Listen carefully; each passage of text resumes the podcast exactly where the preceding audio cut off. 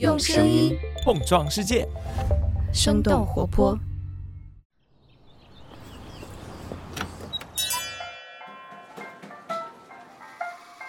您的生动早咖啡好了，请慢用。嗨，早上好呀！今天是二零二二年的十一月十四号，星期一。这里是生动早咖啡，我是来自生动活泼的梦一，几条商业科技轻解读，和你打开全新的一天。自从马斯克在十月二十七号接管 Twitter 之后，这家社交媒体平台就像被飓风席卷了一样，在迅速而激烈的发生着各种各样的改变，同时也引发了一场又一场的混乱。炒掉高管、解散董事会、大规模裁员、封号争议。马斯克这位被外界称为才华横溢但反复无常的全球首富，在入主推特不到二十天的时间里，无视管理大师们已经提出了几十年之久的诸多管理箴言，在完成以四百四十亿美元收购推特的交易之后，开始专注致力于迅速改造这家已经成立了十六年的社交媒体平台。而他的一系列的做法，也让许多的广告商、监管机构、推特用户，当然还有推特的员工们感到不安。那那么马斯克这段时间到底都做了些什么？当前的他又在面临着怎样的挑战和压力？我们今天的清解读就与此相关。那在这之前呢，我们先来关注几条简短的商业科技动态。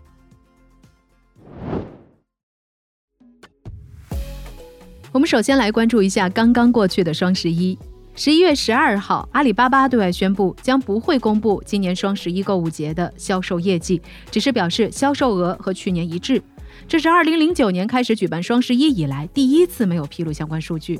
根据花旗银行分析师的预测，阿里巴巴今年双十一商品交易总额大概率在五千四百五十亿到五千六百亿元之间，增长率在百分之零点九到百分之三点六。今年双十一的另外一位种子选手京东也没有在战报中披露自己的成交总额。仅仅表示自己已经超越了行业增速，创造了新的纪录。除了涨势不明显等等原因之外，有业内人士表示，越来越多的消费者已经厌倦了数字游戏的概念，再加上现阶段消费信心不足，大肆宣传销售业绩，并不符合时下理性消费的观念。接下来把目光转向国外，在上周五我们的早咖啡节目当中，我们提到了加密货币交易所币安已经放弃了对 FTX 的收购，而这起加密行业的事件还在继续发酵。十一月十一号，FTX 这家曾经在全球排名前几名的虚拟货币交易所，在 Twitter 发布了他们申请破产保护的声明。创始人 Sam Bankman-Fried 已经辞去了他的 CEO 职务，由曾经处理过安然丑闻的著名律师 John Ray 来接任。FTX 及其一百三十多家关联公司都已经申请了破产，目前他们也暂停了加密货币的提取业务。破产文件显示，FTX 及其关联公司拥有超过十万名的债权人，资产和负债都超过了一百亿美元。彭博社的观点认为，这可能是今年美国最大的破产案，将会影响到加密市场和全球的投资者。最后，我们来看看亚马逊的新动态。根据 Business Insider 十一月十一号的报道，亚马逊的首席执行官 Andy Jassy 正在进行成本削减审查，计划砍掉公司利润最低或者是还没有盈利的业务。今年以来，亚马逊的股价已经下跌了百分之四十五。根据他们的内部文件显示，最近几年，包括 Alexa 在内的亚马逊设备部门每年的运营亏损超过五十亿美元。公司内部的发言人表示，亚马逊已经确定某些部门的某些职位非必要，将会帮助员。员工寻找新的职位。与此同时，根据《华尔街日报》的报道，Meta、Twitter 和微软等等其他的科技巨头也开始对利润最低的业务进行重新评估。以上就是值得你关注的几条商业科技动态，别走开。我们在一条小小的早咖啡动态之后，一起和你来聊聊入主推特不到二十天的马斯克到底都做了些什么。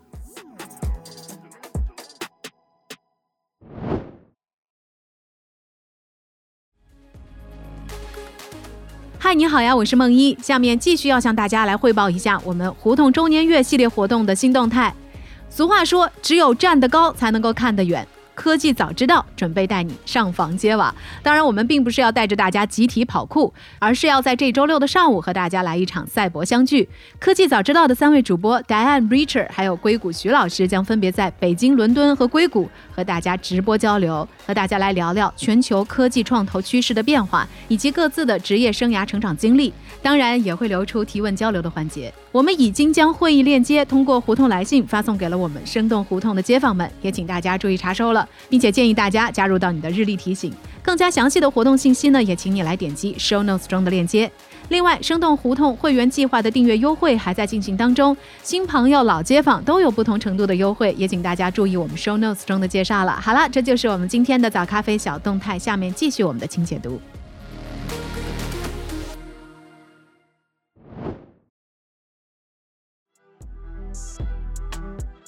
欢迎来到今天的清解读。上个月的二十七号。当硅谷钢铁侠搬着一个水槽进入推特总部的时候，这场四百四十亿美元的收购案终于以马斯克私有化 Twitter 成功落下帷幕。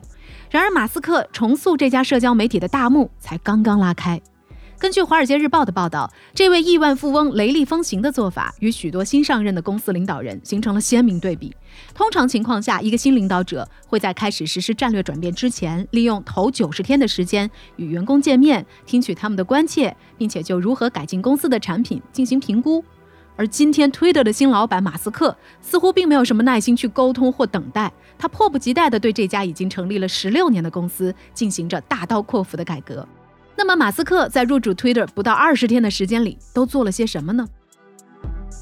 动作之一，大幅度削减开支。可能最近这段时间，你听到最多的就是马斯克在 Twitter 进行的大规模裁员。在推特交易完成之后的几个小时里，这位世界首富就解雇了公司的首席执行官、首席财务官以及政策和法律团队的负责人，并且解散了推特的董事会，还在不到一周的时间里裁掉了推特超过三千七百名的员工。这意味着每两个推特员工当中就有一名被裁，而解雇的方式也非常的简单粗暴，没有 HR 的谈话交流，取而代之的只有一封简单的邮件通知。根据彭博社的报道，这是 Twitter 历史上规模最大的一次裁员。由于发生的太快，导致公司一度陷入混乱，许多的员工无法登录系统。期间甚至还发生了几十名被解雇的员工又被紧急召回的乌龙事件。对于员工的激烈反应，马斯克的回应是：公司每天亏损超过四百万美元，他别无选择。在参加 Baron Capital 年度会议的时候，马斯克表示，裁员将会为公司每年节省四亿美元。另外，根据 CNBC 的报道，马斯克临时组建了一个 Twitter 核心工作小组，其中的成员既有来自特斯拉的软件工程师，也有 Boring Company 和 Neuralink 的顾问。其他的成员还包括马斯克的家族办公室负责人以及一些马斯克的支持者。这个核心小组在制定裁员清单的同时，还将实施一个深度削减计划。这个计划的目标是让 Twitter 的团队找到方法，将公司数据服务器和云服务的支出每天减少一百五十万到三百万美元，最终实现每年削减十亿美元的基础设施成本。不过，根据路透社的报道，Twitter 内部的一些人担心，在美国中期选举等等繁忙的新闻事件期间，这项节省成本的计划可能会引发服务器中断以及网站或应用程序崩溃的风险。动作之二，探索新盈利模式。尽管马斯克在四月份接受媒体采访时表示，购买 Twitter 不是他的赚钱方式，并且说到拥有一个值得信任和广泛包容的公共平台对未来极其重要。但是，马斯克入主 Twitter 之后，除了裁员，首个重大调整就是推出一项付费认证服务，允许 Twitter 上任何人支付这个费用，从而获得像名人、机构、媒体从业者和政客所拥有的蓝 V 认证标志。根据 Vox 的分析，马斯克希望把这项验证服务作为 Twitter Blue 付费订阅的一部分，其中包括更少的广告、更多的推特回复以及可以发布更长的音视频等等权益。不过，这项收费一经推出，就引发了激烈的争论。在包括著名的作家 Stephen King 在内的许多人抱怨了最初每月二十美元的定价之后，马斯克立即回复将价格降到八美元以内。不过，根据《华尔街日报》的最新报道，Twitter 似乎暂停了付费订阅服务的推出，因为已经有仿冒者开始用它来冒充公司、品牌和名人，在平台上制造了混乱。当然，马斯克和他的核心工作小组还提出了一些其他的盈利想法，包括为平台上某些类型的视频内容设置付费墙、复活曾经被关闭的短视频应用 Vine、将登录页面更改为探索页面，并且向人们收取向名人用户发送私信的费用等等。根据《纽约时报》的报道，马斯克还在考虑为 Twitter 加入支付业务，有点类似于我们的微信，不仅可以用来发消息，还能够用于购物或者是转账。那这项功能可能也是马斯克此前宣称要让 Twitter 成为一个超级应用程序的部分原因。动作之三，动摇 Twitter 的内部文化。Twitter 曾经的核心价值之一就是透明度，所有的日历。文件和项目进度都是开放的，大家可以实时了解公司的状况。员工们也可以通过 Slack 频道自由交谈。另外，Twitter 也是第一个在2020年宣布可以永久远程办公的科技巨头。人们除了可以选择在家办公，Twitter 还在疫情期间引入了每月一次的全公司休息日。然而，这一切都随着马斯克的上任成为了过去式。根据 Business Insider 的报道，不少推的员工表示，公司许多文档被锁定，员工也不能再从电子邮件或者是 Slack 频道获得和领导层的沟通机会。与此同时，远程办公不再是一个选项了。马斯克要求员工们每周至少在办公室工作四十个小时，并且取消了 Twitter 每月一次的休息充电日。除此之外，马斯克对推的内部文化的另一个重大改变，就是大幅度的加快新功能的研发速度。以前需要几个月，甚至是几年的时间才能在推的上线的项目，现在被要求几乎在一夜之间实施。比如刚刚被叫停的付费认证服务。根据 Vox 的报道，自从十月二十七号开始，许多推特的员工就加班到深夜，并且周末无休，过上了所谓“零零七”的日子。有分析认为，紧迫的截止日期可能会推动推特的创新力。但是它不仅会使员工士气低落，更严重的问题是，这有可能会影响到 Twitter 这一款已经拥有上亿用户程序的可靠性和安全性。动作之四：安抚广告商。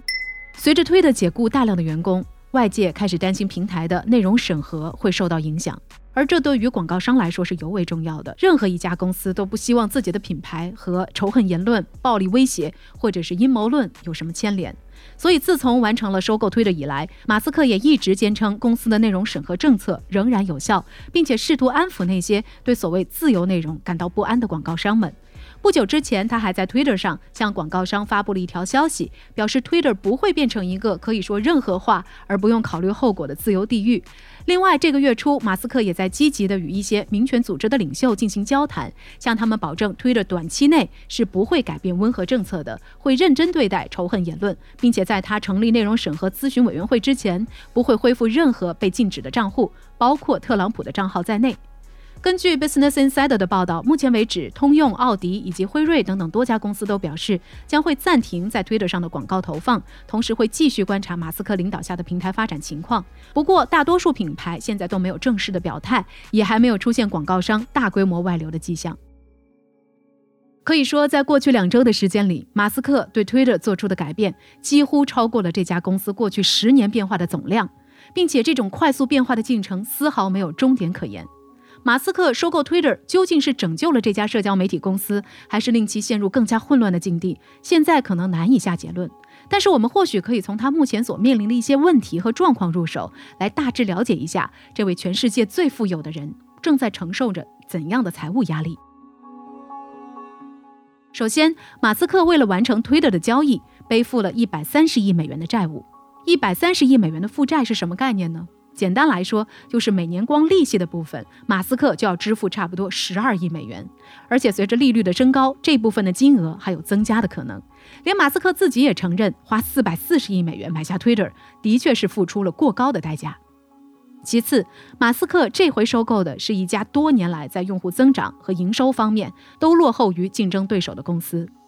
去年推特的现金流还不到十亿美元，在过去八年的时间里也没有盈利。推特今年二季度财报显示，平台目前的日活跃用户数大约是二点三亿，对比活跃用户数超过十亿级别的 TikTok，日活跃用户已经达到二十亿的 Facebook，Twitter 还有非常明显的差距。另外，营收表现方面，今年二季度公司营收十一点八亿美元，净亏损二点七亿美元，也就是说，上一季度 Twitter 的总营收还不够马斯克偿还一年的利息。而且广告依然是 Twitter 的主要收入来源，目前占公司总营收的九成以上。面对飙升的通胀和消费者支出的放缓，各家公司的营销费用一直在削减。还有此前苹果更新的用户隐私政策，极大程度地影响了个性化广告推荐的效率。因此，Twitter 所在的整个社交媒体行业都在面临着增长放缓的挑战。再加上当前部分谨慎的广告商的出走，给 Twitter 也带来了更大的盈利压力。根据《华尔街日报》最新的报道，马斯克最近出售了大约四十亿美元的特斯拉股票来为 Twitter 输血。而为了收购这家社交媒体，马斯克今年已经累计抛售了接近二百亿美元的特斯拉股票了。就在十一月十号，马斯克在向 Twitter 的员工发表的讲话中提到：“未来的经济形势将会很糟糕。目前公司没有足够的现金生存，并且表示，如果公司不能持续产生更多的现金，破产也不是没有可能的。所以聊到这儿，我们也很想来问问你：你看好马斯克管理下的 Twitter 吗？你觉得马斯克收购 Twitter 究竟是拯救了这家社交媒体？还是让他陷入了更加混乱的境地呢？欢迎你在我们的评论区和我们一块儿来聊聊。另外，也要小小预告一下，如果你不仅关心 Twitter 的动态，也同样想要了解目前硅谷其他大厂大规模裁员的状况，欢迎你关注 What's Next 科技早知道十一月十六号即将上线的节目。到时候，Diane 和 Howie 将会一起针对 Twitter、Meta 还有 Google 等等企业的裁员情况，以及大规模裁员背后的硅谷文化困境，做更深入的分析与解读。欢迎大家到时关注。好了，这就是我们今天的生动早咖啡。那我们在这周三一早再见了，拜拜。这就是今天为你准备的生动早咖啡，希望能给你带来一整天的能量。如果你喜欢我们的节目，欢迎你分享给更多的朋友，这会对我们非常有帮助。同时，你也可以在公众号和微博搜索“生动活泼”，声是声音的声。这样就可以了解更多与我们节目相关的信息啦！生动早咖啡，期待与你下次再见。